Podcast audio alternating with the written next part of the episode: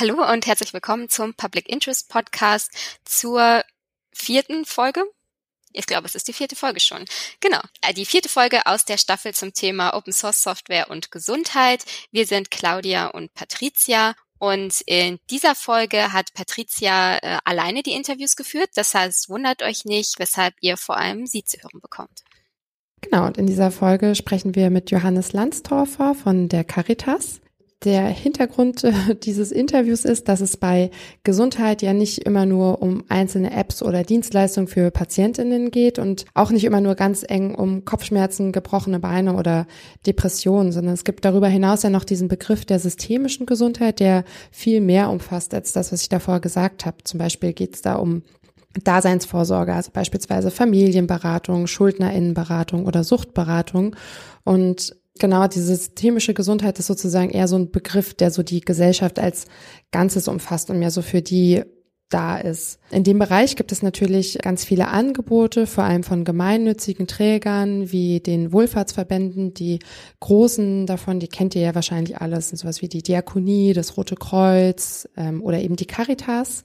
Genau, und ganz spannend ist, dass nämlich Open Source Software auch in diesem Bereich ganz langsam, aber sicher eine Rolle spielt. Und warum das so ist und wie es vorangeht damit, darüber sprechen wir jetzt mit dem Johannes Landstorfer von der Caritas.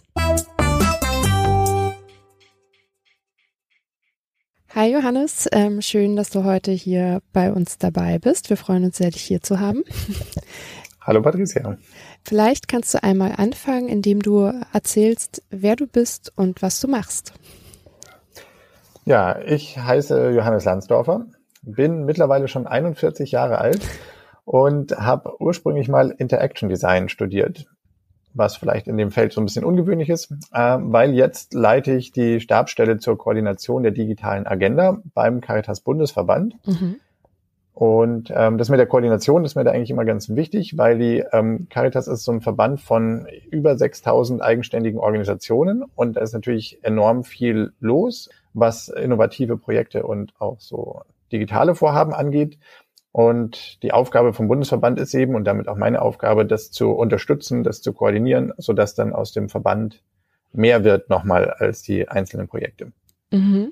Okay, spannend. Und ähm, genau, jetzt ähm, im Podcast geht's ja ums Thema Gesundheit im weiteren Sinne und Open Source. Und da sprechen wir jetzt nämlich zu eurer Beratungsplattform von der Caritas. Die ist nämlich Open Source. Und äh, mich würde interessieren, wie ist denn die Caritas darauf gekommen, diese Beratungsplattform als Open Source Software zu entwickeln und auch wie da der Weg verlief von der Idee bis zur Umsetzung. Das ist ähm, natürlich eine längere Geschichte, mhm. aber ähm, vielleicht eine schöne, schöne Formulierung wäre ja, dass wir gesagt haben, ähm, ganz plakativ, äh, das ist Public Money, das da drin steckt, deswegen muss es auch Public Code sein. Wir sind ja eine gemeinnützige Organisation. Äh, das ist auch richtig, ähm, das kam aber tatsächlich auch erst später.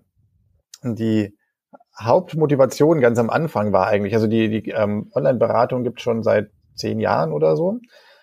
Und die hat sich natürlich auch hier und da weiterentwickelt. Und im Laufe des letzten Updates ist aber leider die Firma, die das gemacht hat, ähm, pleite gegangen. Mhm. Und dann sind wir auf so einem halbfertigen Stück Code gesessen, weil natürlich haben wir das damals auch schön nach Wasserfall entwickelt. Also das muss man auch sagen, war noch vor meiner Zeit, aber ähm, das hat damit nichts zu tun. Auf jeden Fall hatten wir ein halbfertiges Stück Code und ähm, niemand wollte damit weiterarbeiten, weil natürlich alle Firmen gesagt haben, so boah, bis wir uns da eingearbeitet haben und es ist ja auch nicht ähm, vorbereitet äh, darauf, dass wer anders damit mitmacht. Mhm. Also wir waren total abhängig von dieser ähm, von dieser Firma oder von diesem von diesem Arbeitsprozess. Und ähm, neben dem, dass wir gesagt haben, so wir machen das in Zukunft nicht mehr nach Wasserfall, ist eben da auch der Gedanke gewachsen, äh, wie können wir unabhängiger von einer Entwicklungsfirma werden. Und da war dann sozusagen der, der radikale Schritt, wir machen den Code einfach von Anfang an öffentlich, jeder kann da, soll da mitmachen können. Und ähm, das war so eine ähm, Open Source Motivation, in diese Richtung zu gehen. Das war so der eine Punkt. Ein anderer Punkt ähm, war auch, ähm, dass wir das natürlich kontinuierlich weiterentwickeln werden müssen, ähm, dass es ein ganz schön großes Ding ist. Also wir haben da echt ein, ähm, ein paar tausend BeraterInnen auf dem, auf dem System jetzt. Und das ist aber natürlich auch entsprechend aufwendig, das zu entwickeln. Und mhm. diese Lasten ähm, würden wir gerne nicht ähm, die ganze Zeit äh, alleine tragen müssen. auch weil wir ja gewusst haben, dass andere Organisationen auch Online-Beratung machen oder machen wollen und wo wir uns dann auch gedacht haben, so naja, die müssen das ja nicht alles neu erfinden, die können doch einfach das nehmen, was wir schon haben, beziehungsweise wir können da einfach dann unsere Kräfte zusammenlegen. Und dafür wollten wir also auch die, die Voraussetzungen schaffen. Und dann, also wie ich am Anfang schon gesagt habe, so ähm, Public Money, Public Code, das ist, äh, wird gefördert. Ähm, also nicht nur, das sind alle möglichen Mittel drin, aber unter anderem eben auch vom Bundesfamilienministerium. Ja. Und da ist es nur fair, würde ich sagen, äh, dass man dann auch den Code öffentlich zur Verfügung stellt.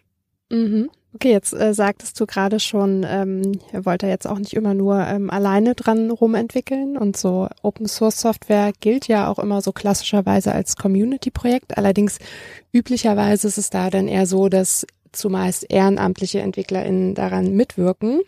Bei euch liegt der Fall ein bisschen anders. Ihr arbeitet da irgendwie mit anderen Trägern, mit anderen Organisationen zusammen. Mich würde so ein bisschen interessieren, wie kann man sich diesen Prozess vorstellen? Also so vor allem auch in der Zusammenarbeit mit so anderen Organisationen. Musstet ihr da vielleicht Überzeugungsarbeit leisten oder waren die total aufgeschlossen und haben gesagt, ach ja, super, Open Source Beratungsplattform, sind wir direkt dabei und auch so ein bisschen, ja, wie war vielleicht so deren, deren Wissensstand eh zu dem Thema? Also bei dir habe ich jetzt den Eindruck, so, du kennst auf jeden Fall die ganzen Schlagworte so, sagst sie auf jeden Fall. Wie ist das so bei den anderen Beteiligten gewesen? Ja, ich habe also durch, durch meinen Job vorher ähm, bei einer so einer Innovationsagentur schon auch ein paar Open Source Sachen mitbekommen, ähm, habe mich dafür auch eh schon interessiert.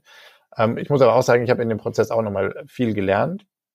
Auch weil ich das natürlich anderen vermitteln musste, weil die ersten Hürden waren natürlich schon, würde ich sagen, bei uns intern erstmal zu sagen, so, ah, wir, wir machen das jetzt ähm, Open Source. Da waren alle möglichen Ängste dann auch dabei. Ähm, also vor allem die Angst, okay, dann fummelt da wer anders an unserer Software rum ähm, und plötzlich ist die dann, funktioniert die ganz anders so, ne? Weil halt dieses Prinzip von, ähm, man, man macht eine Kopie und man bastelt an der Kopie weiter, ähm, das ist den Leuten halt nicht intuitiv zugänglich gewesen, mhm. kann man mal so sagen. Oder auch, dass die dann irgendwie mit unserem System Geld verdienen oder ähm, was jetzt tatsächlich gerade auch schon passiert, mhm. aber das ist auch okay. Oder dass ähm, dann irgendwie das Caritas-Logo drauf ist und jemand diese äh, Software benutzt, um irgendwas zu machen, was wir nicht wollen und so. Also ich meine, und das kann natürlich sein, aber ähm, das ist, wobei ja unser Caritas-Logo jetzt nicht auf der Software per se draufklebt. Ja. Ne? Ähm, auch das waren so Sachen, dass man erklären musste, nee, wenn wir das Open Source stellen, dann ist es nicht mehr unsere Software so, ne? Das ist dann irgendwie ähm, in, in dieser Community, in dieser Gemeinschaft, von der wird die auch weiterentwickelt und man sagt eben, ihr könnt es runterladen und machen, was ihr wollt damit. Also in, in, im Rahmen der Lizenzen. Und das war schon ein großer Schritt für viele. Und da gab es viele Veranstaltungen, viele, ich habe äh, Erklärgrafiken dazu gemalt, ähm, um das zu sehen. Und ah, äh, da fällt mir ein, ähm, ich habe auch nach Erklärgrafiken gesucht und ähm, mhm. ich habe ehrlich gesagt nicht so richtig eine gefunden, wie funktioniert Open Source Software Zusammenarbeit. Ah, okay. Also wenn wenn du dann Tipp hast oder wenn jemand, der zuhört, einen Tipp hat, wäre ich da echt auch dankbar. Also ich bin mit meinem Ergebnis jetzt nicht so ganz unzufrieden, mhm. aber ähm, es hätte mir natürlich viel Arbeit gespart und ich habe mir, hab mir eben auch gedacht, das ist doch eine Sache, die braucht man doch ständig in Organisationen, wo noch nicht alle sich mit Open Source auskennen, wo man sagen muss, so funktioniert es, hier ist irgendwie äh, unsere Instanz, dort ist die von den anderen. Wenn wir den Code aktualisieren, können wir auf deren Ergebnisse zurückgreifen. Naja. Ja, aber ganz spannend. Ich glaube, das kommt ja genau daher, dass jetzt bisher sozusagen Open Source Entwicklung so ein also jetzt nicht negativ gemeint, aber halt so ein bisschen ähm, so im Elfenbeinturm funktioniert. Ne? Also sind da auf der einen Seite eher so, so die Technik, technisch versierten Leute, so die EntwicklerInnen und ähm, dann gibt's aber nicht so super große Schnittstellen zu so anderen AkteurInnen und dann irgendwie gibt's wahrscheinlich, also es also gibt's vielleicht noch gar nicht seit so langer Zeit diesen Bedarf, das irgendwie überhaupt so zu transferieren, dieses Wissen und diese Prozesse. Ja, ja, genau, genau. Das hat man da natürlich ganz stark gemerkt. Mhm. Ähm, wobei, also wie gesagt, äh, die, die Caritas ist ja auch eine Organisation, wo unglaublich viele Ehrenamtliche mitwirken ähm, und so. Also wo so ein, äh, so ein Prinzip des gemeinsam an was arbeiten und sowas, ähm, auch mit, mit ehrenamtlichen Akteuren und so weiter. Das ist eigentlich schon in der Organisation drinnen, ähm, aber so auf diesen technischen Bereich ist es halt noch nicht so richtig übertragen. Ja. Das ist ja eigentlich auch das, was es, also es ist auf jeden Fall auch Teil von der digitalen Transformation, würde ich sagen. Also was ist dann äh, digitales Ehrenamt? Aber so für die Organisationen jetzt selber, da waren die, die wir, also unser Gedanke war natürlich, dieses klassische Scratch Your Own Edge. Also ich habe ein Problem und deswegen mache ich da was dafür und der andere hat das gleiche Problem und der hilft mir dabei. Das war bei uns ja schon nicht so gegeben, weil wir ja als Organisation das Ganze aufgesetzt haben. Also es sind ja nicht die Beratenden bei uns, äh, die die Software entwickeln, sondern ähm, wir als Bundesverband für die Beratenden in einem auch intern recht komplexen Konstrukt, das wir dafür entwickelt haben. Und es war aber auch klar, dass wir, also dass nicht irgendwie SoftwareentwicklerInnen von draußen irgendwie sagen so, boah, ähm, so eine ähm, komplexe, vernetzte Beratungssoftware, da wollte ich eigentlich schon immer mitmachen, weil die haben da ja gar keinen Bezug dazu, so, das muss ich ja sagen. Aber äh, wer das eben braucht, sind andere Organisationen, ähm, wie jetzt irgendwie die Diakonie, äh, das Rote Kreuz, Arbeiterwohlfahrt und, und auch ähm, Hochschulen, ähm, die sich mit dem Thema Online-Beratung beschäftigen, Städte und Kommunen, solche, solche Organisationen, die alle natürlich auch ein bisschen bei den Hochschulen vielleicht weniger, wobei auch da natürlich auch alle technisch nicht ganz so fit sind oder nicht so ganz so da drin sind, dass sie sagen so äh, Open Source weiß ich, Produktentwicklung weiß mhm. ich, äh, Beratungsplattform aufbauen, kann ich sofort sagen, äh, was das für uns bedeutet, sondern das ist bei denen auch immer so ein bisschen so ein Prozess. Aber wie gesagt, der die Initiative, dass sie gesagt haben, so ja, Online-Beratung wollen wir auch mehr machen, ähm, die war schon da. Und dann haben sie natürlich, als sie davon erfahren haben, schon gleich verstanden, okay, da ist schon irgendwie ein Grundstock, auf dem können wir auf jeden Fall anbau aufbauen. Das finden wir total attraktiv, mhm. ähm, dass wir da nicht irgendwie bei Null anfangen müssen. Ja. Die meisten haben natürlich gehofft, ähm, dass es so Software as a Service äh, auch für sie ist. Ähm, und das ist, glaube ich, auch nochmal so ein großer äh, Denkschritt. Die hätten natürlich am liebsten irgendwem Geld bezahlt und dafür dann ein Login bekommen und dann geht's los. Dass es halt nicht so schnell losgeht, sondern dass man eigentlich halt diesen Quellcode bekommt dann feststellt, okay, das, das aufzusetzen, das zu konfigurieren, das ist ganz schön aufwendig, da brauche ich eigene technische, technische Expertise, mhm. da brauche ich einen eigenen Server oder jemand, der mir das hostet. Ähm, ich muss mich selber um den ganzen, die ganze Organisation, äh, die, die Datenbanken der Beratenden, auch den ganzen Datenschutz, äh, die, die organisatorischen und die technischen Maßnahmen, so muss ich mich alles selber kümmern. Und das kostet ja richtig Geld und so. Also weil, ne, weil man verbindet immer so, ah, Open Source ist halt auch kostenlos. Und ähm, der Quellcode ist halt kostenlos und das kann man da halt wunderbar äh, miterleben. So, das ähm, und es gibt natürlich auch auch Anbieter, die das hosten und die ähm, deswegen auch ein Interesse haben, dass es sich weiterentwickelt, weil sie eben über das Hosting dann das Geld verdienen. Also das sind durchaus auch Geschäftsmodelle drinnen. Für uns war aber auch klar, also wir sind nicht der Hoster für diese Software für alle anderen. Da ähm, haben wir weder die Fähigkeiten dazu noch würde das, also es würde uns als Organisation auch, glaube ich, überfordern. Ja. Deswegen haben wir auch von vornherein gesagt, so, nee, also bei, uns könnt ihr das nicht mieten, ihr könnt von uns nur den Code haben. Ja, verstehe. Ich würde noch mal einmal kurz auch drauf zurückkommen, ähm, weil du hast es ja erwähnt, so die ähm, Caritas, die hat einen riesigen Pool an Ehrenamtlichen, die sich bei euch engagieren. Genau, wie gesagt, also jetzt, jetzt gerade haben die ja sozusagen mit der Beratungsplattform nicht so viel zu tun, aber also gibt es da vielleicht den Gedanken, die Idee oder die Möglichkeit, dass man auch daraus quasi noch so, so eine Art Open Source Community rauszieht? Also gibt es da irgendwie vielleicht Leute, die sagen, ach toll, die haben ja diese Open Source Beratungsplattform und ich kann ja programmieren, dann ähm, kann ich mich vielleicht auch auf diese Art und Weise engagieren oder ist das was, was ganz, also fernab von einem Denkbaren liegen würde? Nö, überhaupt nicht. Also, weil wie gesagt, also man kann das ja auf GitHub finden und da kann man ja auch einfach, also das, das Einfachste ist ja oft so, also wir, wir haben sogar auch ein paar Sachen angelegt, wo man äh, mitmachen kann. Also irgendwie irgendwelche Bugs, die endlich mal äh, geschlossen werden müssen oder sowas. Ähm, ja, es gibt ja immer Sachen, ähm, die jetzt nicht irgendwie sicherheitskritisch sind, aber wo sich noch keiner drum kümmern konnte. Das ist auf jeden Fall möglich im Bereich der, ähm, also Mehrsprachigkeit ist was, was wir als nächstes angehen wollen. Da kann man auch immer sehr viel machen, dann auch in der, in der Übersetzung natürlich. Also ist dann weniger technisch, aber das finde ich ist auch nochmal ein Feld. Also habe ich die Erfahrung aus einem anderen Open Source Projekt, äh, wo man halt sehr gut auf eine Community zurückgreifen kann und dann die Software in, in zehn Sprachen übersetzen kann, ähm, weil viele Leute sagen so, ja gut, die, diese Textteile in eine andere Sprache übersetzen, das kann ich halt, weil ich irgendwie zweisprachig aufgewachsen bin oder warum auch immer so eine mehrsprachige Software zu haben, ist einfach schon mal total hilfreich für ganz viele Menschen. Also gerade die Beratung, die richtet sich ja auch an alle möglichen Menschen, unter anderem auch im Migrationsbereich, aber auch in vielen anderen Feldern kommen ja auch Leute, die nicht oder nicht gut Deutsch sprechen. Nicht alle Beratungsangebote sind auch mehrsprachig. Also es kommt natürlich nicht nur auf die Software an, sondern eigentlich viel mehr auf die Sprache, die die Beratenden auch sprechen. Aber da gibt es eben auch ähm, ganz viele mehrsprachige Angebote. Also da gibt es auf jeden Fall ähm, Möglichkeiten, dass man sich technisch engagiert. Und vielleicht aber an der Stelle, weil ich das so toll finde, das Projekt auch, auch auf diese, dieser Beratungsplattform berät eine, ein Format, das heißt U25, wo es um Suizidgefährdung bei Jugendlichen geht, also bei unter 25-Jährigen. Und die werden eben von ähm, sogenannten Peers beraten oder die sind dort mit denen im Gespräch. Und die Peers sind eben Ehrenamtliche, auch Jugendliche bis 25, mit dem Gedanken, dass die eben näher an der Lebenswelt der, der Jugendlichen auch dran sind. Die haben dann schon auch eine, eine, professionelle Supervision dabei und so weiter. Aber das ist eben auch nochmal eine Form, wo man sich ehrenamtlich engagieren kann in der, in der Beratung selber. Und da kriegt man natürlich auch eine, ähm, gewisse Fortbildung und sowas dafür, aber dafür muss man eben keine Ausbildung haben oder so. Ne? Mhm. Ähm, und solche Sachen gibt es dann da auch noch. Und die ähm, Sache läuft tatsächlich auch total, also rein online und rein anonym. Also die Anonymität ist ja ein wesentlicher Faktor bei der Online-Beratung, wie wir sie anbieten. Und ähm, das wäre auch, also sowas wie U25 wäre eben ohne diese digitale Unterstützung gar nicht möglich. Mhm. Ja, verstehe. Okay, dann würde ich nochmal so ein größeres Thema aufmachen.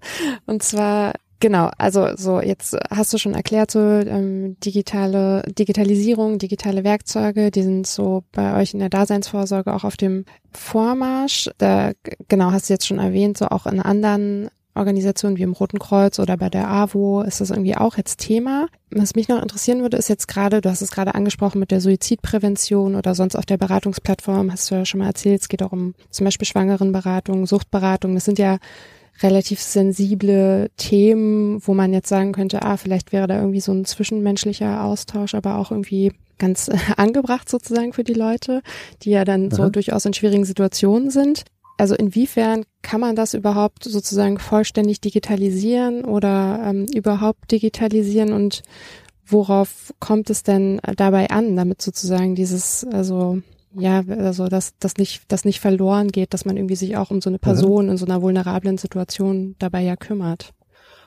Also das ist ein, ein, ein, ein differenziertes Feld, mhm. sage ich mal so, weil ähm, zum einen streben wir das Verfahren des Blended Counseling an, ähm, also eine, eine hybride Form, wo man einfach verschiedene Kanäle zur Verfügung hat, wovon ähm, online einer ist, ähm, also eigentlich dann gibt's online Textchat, dann ähm, Videochat sind wir gerade dabei, den nochmal abzusichern, damit wir den auch einrichten können. Also programmiert ist der schon. Oder auch dann eben ähm, Face-to-Face-Beratung zu haben. Oder wie es kürzlich mal jemand gesagt hat, Body to Body, weil man ja auch als mit seiner Körpersprache und seinem ganzen Körper dann anwesend ist.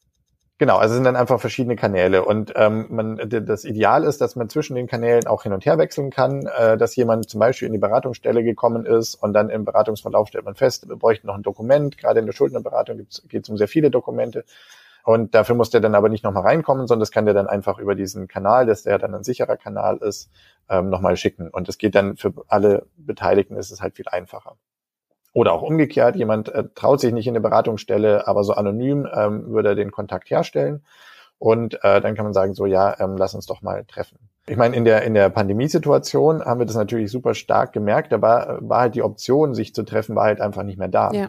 Und da ist das, das sind natürlich, das hat man an den Benutzerzahlen natürlich auch massiv gemerkt, ist das ein total wichtiges Instrument gewesen um da den Kontakt und die Beratungsmöglichkeit aufrechtzuerhalten, mhm. gerade auch in der Situation, wo ja noch eigentlich mehr Beratung gebraucht worden ist, weil die Situation ja sehr belastend war für viele. Und es gibt auch Situationen, wo Leute wirklich weit fahren müssen. Also ähm, jetzt hier in Berlin ist es natürlich nicht schwer, irgendwo ähm, schnell zu Fuß zu einer Beratungsstelle zu kommen. Aber wenn man eben in einem ländlichen Raum ist, der dünn besiedelt ist, das ist eben das, was strukturschwach auch heißt, ähm, wo es auch nicht so viele Angebote ähm, von, von Daseinsfürsorge gibt. Also da fährt ja nicht nur der Bus seltener, sondern es gibt auch weniger Beratungseinrichtungen. Und die, die es gibt, die haben dann auch nicht alle Themenfelder in petto und so. Mhm da ist es halt auch super, wenn man dann eben ähm, das äh, online ergänzen kann. Und also so würde ich das, glaube ich, auch sehen. Das soll ja gar nicht und muss auch gar nicht der Ersatz für ein persönliches Treffen sein. Ähm, aber es gibt halt sehr, sehr viele Situationen, wo sich das anbietet und wo das ähm, digitale Sachen machen kann, die man halt so physisch nicht machen könnte. Ja, cool. Ähm, dann meine letzte Frage wäre noch so, ähm, aus dem, was du jetzt dazu berichtet hast, ist mein Verständnis so ein bisschen, dass ähm, man der Caritas mit dieser Beratungsplattform auch so eine kleine Vorreiterrolle im Bereich Open Source in der Wohlfahrt jetzt zumindest in Deutschland zuschreiben kann. Wer weiß. Wer weiß, genau. Ja. Und Genau, so du hast es schon gesagt, Public Money, Public Code, Abhängigkeit von einzelnen Playern äh, so verringern so. Also es gibt ja irgendwie gute Argumente dafür, eher Open Source zu nutzen. Was bräuchte es denn aus deiner Sicht, damit Open Source vielleicht auch in der Wohlfahrt noch irgendwie ein größeres Thema und mehr genutzt wird? Ich glaube, also auf der abstrakten Ebene ist es tatsächlich irgendwie so ein Bewusstseinswandel. Also das heißt, kommt immer so als erstes, glaube ich. Aber ich glaube also, dass da schon mehr noch dahinter steckt, nämlich ähm, ein Bewusstseinswandel äh, auch in der in der Wohlfahrt, ähm, wie auch generell in der Bevölkerung, dass äh, der digitale Wandel gestaltbar ist. Also dass man da, dass das, was uns als digitale Welt begegnet, ähm, gebaut wird und gemacht wird und dass man da auch mitmachen kann. Und viele haben vielleicht äh, selber auch nochmal das Gefühl, dass sie als einzelne Person das nicht können, aber das ist eben gerade bei den Wohlfahrtsverbänden ja anders. Das sind ja so, so so gesehen eigentlich Schwergewichte in der Gesellschaftsgestaltung. Mhm. Da kann man also sehr wohl was ähm, dann an dem digitalen Wandel auch äh, mitgestalten. Und das finde ich ähm, ist einfach, das ist natürlich noch nicht ganz so verankert, aber das finde ich ein, ist ein wichtiger Punkt. Ein anderer Punkt ist vielleicht noch ein bisschen, dass wir unsere Angebote noch nicht so sehr als Produkte sehen, ähm, sondern da wird dann hier und da ein bisschen was an, an Instrumenten eben dazugenommen, was man so braucht und dann eine Vorstellung, dass man auch so ein, dieser, diese Hilfsmittel, die man dazu hat, als kontinuierliches Produkt weiterentwickelt und dass es so eine Rolle wie einen Product Owner gibt. Ähm, das ist, glaube ich, noch nicht so verbreitet, weil wir natürlich auch nicht in erster Linie äh, Softwarehersteller sind, aber wenn man dann mal genauer guckt, was dann doch irgendwie an, an Apps und ähm, Anwendungen äh, programmiert wird oder was auch an, an Standardsoftware, die man einkaufen kann, ergänzt wird und so weiter, das ist doch allerhand.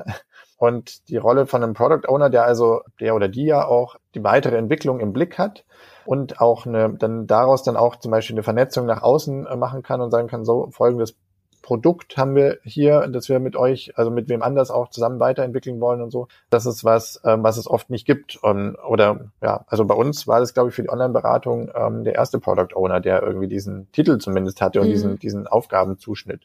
Genau, also jemand, der dann dafür den Hut auf hat. So, das ist, glaube ich, was, was nicht so viel gibt, was sich schon hier und da entwickelt.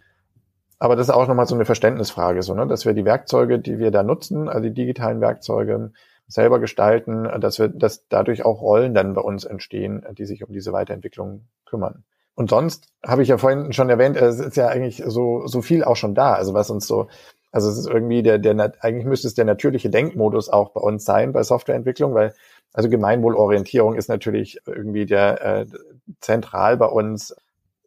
Wir haben schon alle, also die Wohlfahrtsverbände eigene Profile, aber aber kooperationsfähig sind sie ja ähm, doch auch alle untereinander. Also so nach das so eine nach außen gerichtet zu sein, ähm, ehrenamtliche, ähm, also für Ehrenamtliche eine Plattform ähm, zu sein, ähm, das alles auch zu verknüpfen, also Ehrenamt, Dienstleistung und auch, das kommt vielleicht auch noch dazu, eine, eine anwaltschaftliche Rolle, mhm. ähm, also so dieses diese Gestaltung der digitalen Welt ist ja auch eine, eine, eine politische Aufgabe. Das ist eigentlich schon alles da. Also da, da finde ich, gibt es so eine Art äh, Natural Match irgendwie zwischen, zwischen Wohlfahrt und, und Open Source Verfahren. Deswegen bin ich da eigentlich auch ganz zuversichtlich, dass sich das noch mehr ausbauen wird. Wobei ich eben tatsächlich auch ähm, interessiert wäre, wer sonst so ähm, in diesem Bereich schon Open Source Sachen gemacht hat. Und dann können wir da mal ein kleines Festival veranstalten. ja, das ist doch äh, eine schöne Einladung zum Schluss von, von unserem Gespräch. Dann können sich ja vielleicht äh, Zuhörende mal an dich wenden, die da die eine oder andere Initiative schon kennen in dem Bereich. ja, sehr, sehr gerne. Ja, super. Dann äh, vielen Dank dir, Johannes, für das spannende Gespräch. Ähm, schön, dass du dabei warst. Sehr gerne. Vielen Dank für die Einladung. Und äh, viel Erfolg auf jeden Fall auch nochmal mit dem Prototype Fund, der ja auch ein Produkt ist, das äh, versucht, mehr Leute ähm, oder das den Leuten einfacher zu machen, in Open Source ja, zu arbeiten, voranzukommen, mit den Projekten voranzukommen. Ganz genau. Das finde ich ein, auch ein sehr gutes Signal und das auch öffentlich sichtbarer zu machen und so weiter. Ja, danke.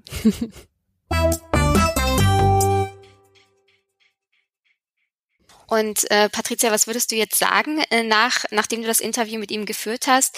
Wie äh, findest du das Prinzip und die Plattform? Würdest du das selbst auch ausprobieren? Ja, also ich muss sagen, ich fand es echt äh, eine gute Idee und äh, gerade so dieser dieses System des Blended Counseling finde ich dann schon überzeugend, weil ich kann mir schwer vorstellen, wenn ich mich jetzt selbst gerade in so einer sehr vulnerablen Situation befände, dass ich es ähm, schön fände, nur mit jemandem zu chatten sozusagen. Mhm. Aber wenn ich immer auch die Möglichkeit habe, auch mit jemandem dann noch im realen Leben sozusagen zu sprechen, dann finde ich das ein Angebot, was sich super gut gegenseitig ergänzt. Ja. Und was sagst du dazu?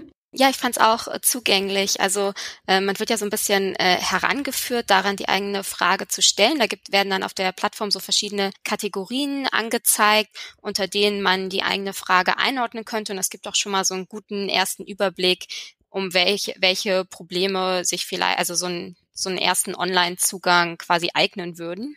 Mhm. Und ja, ich würde es nicht für alles ausprobieren natürlich, aber äh, ich finde es auf jeden Fall ein schönes Angebot. Mhm. Und wenn ihr euch auch für das Angebot interessiert, dann findet ihr einen Link zu der Beratungsplattform von der Caritas in den Show Notes. Alle weiteren Sachen, die Johannes genannt hat, könnt ihr dort auch nachlesen. Und wir freuen uns, wenn ihr zu unserer nächsten Folge wieder einschaltet. Bis dahin, ciao.